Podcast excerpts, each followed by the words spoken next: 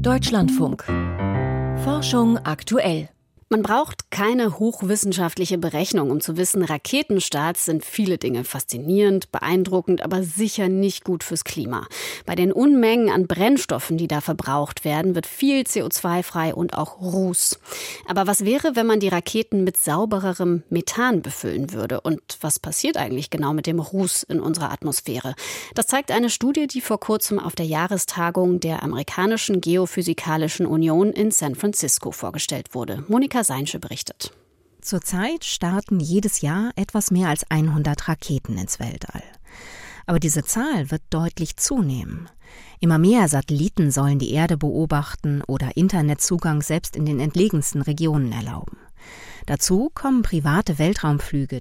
Allein die Firma Virgin Galactic plant um die 400 Weltraumflüge pro Jahr. Kostas Zigaridis vom Zentrum für Klimasystemforschung an der Columbia University wollte wissen, was das für unser Klima bedeutet. Wir haben das Jahr 2050 simuliert und sind davon ausgegangen, dass dann neue, sauberere Treibstoffe genutzt werden, etwa Flüssigerdgas, das weitgehend aus Methan besteht. Kostas Zigaridis und seine Kollegen gingen für ihre Berechnungen von zwei möglichen Szenarien aus.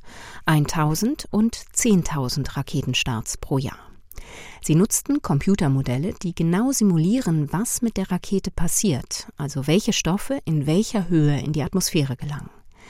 Die Ergebnisse speisten sie wiederum in ein zweites Modell ein, das zeigt, welche chemischen Prozesse in der Erdatmosphäre ablaufen. What we found is that even the cleaner fuels that are projected to be used into the future, just because of the number of launches that will increase, will not be as clean. Allein durch die schiere Masse an Starts seien selbst die saubereren Treibstoffe dann nicht mehr ganz so sauber, sagt der Forscher. Dabei beunruhigen ihn die kleinen Rußpartikel, die auch mit den saubereren Treibstoffen immer noch freigesetzt werden. So black carbon creates an interesting. Ruß verursacht eine interessante Kettenreaktion, die die Chemie der Atmosphäre verändert. Wenn die Rakete aufsteigt, emittiert sie Rußpartikel. Die sind schwarz, heizen sich mit Sonnenstrahlung auf und erwärmen ihre Umgebung. Und weil sie relativ schwer sind, sinken sie langsam durch die verschiedenen Atmosphärenschichten wieder nach unten.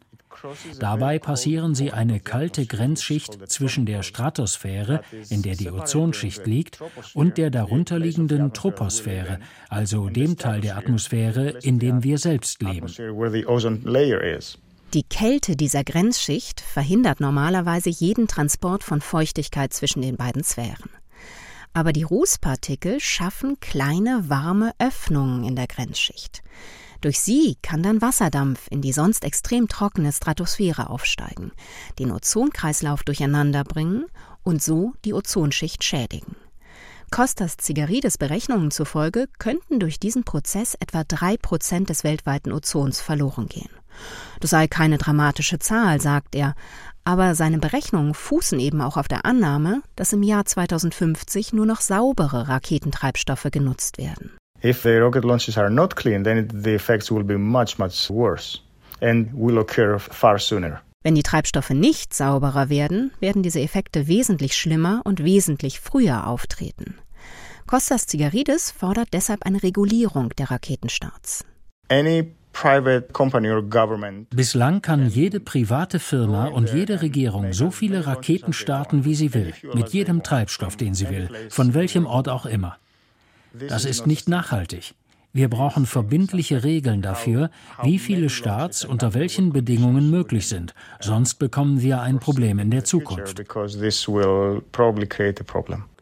Ein Beitrag von Monika Seinsche war das. Und falls Sie mehr wissen wollen darüber, welche Folgen die Raumfahrt für Umwelt und Klima hat, dann kann ich eine Folge von Wissenschaft im Brennpunkt empfehlen. Die heißt Schmutzige Weiten, wie viel Raumfahrt verträgt die Erde.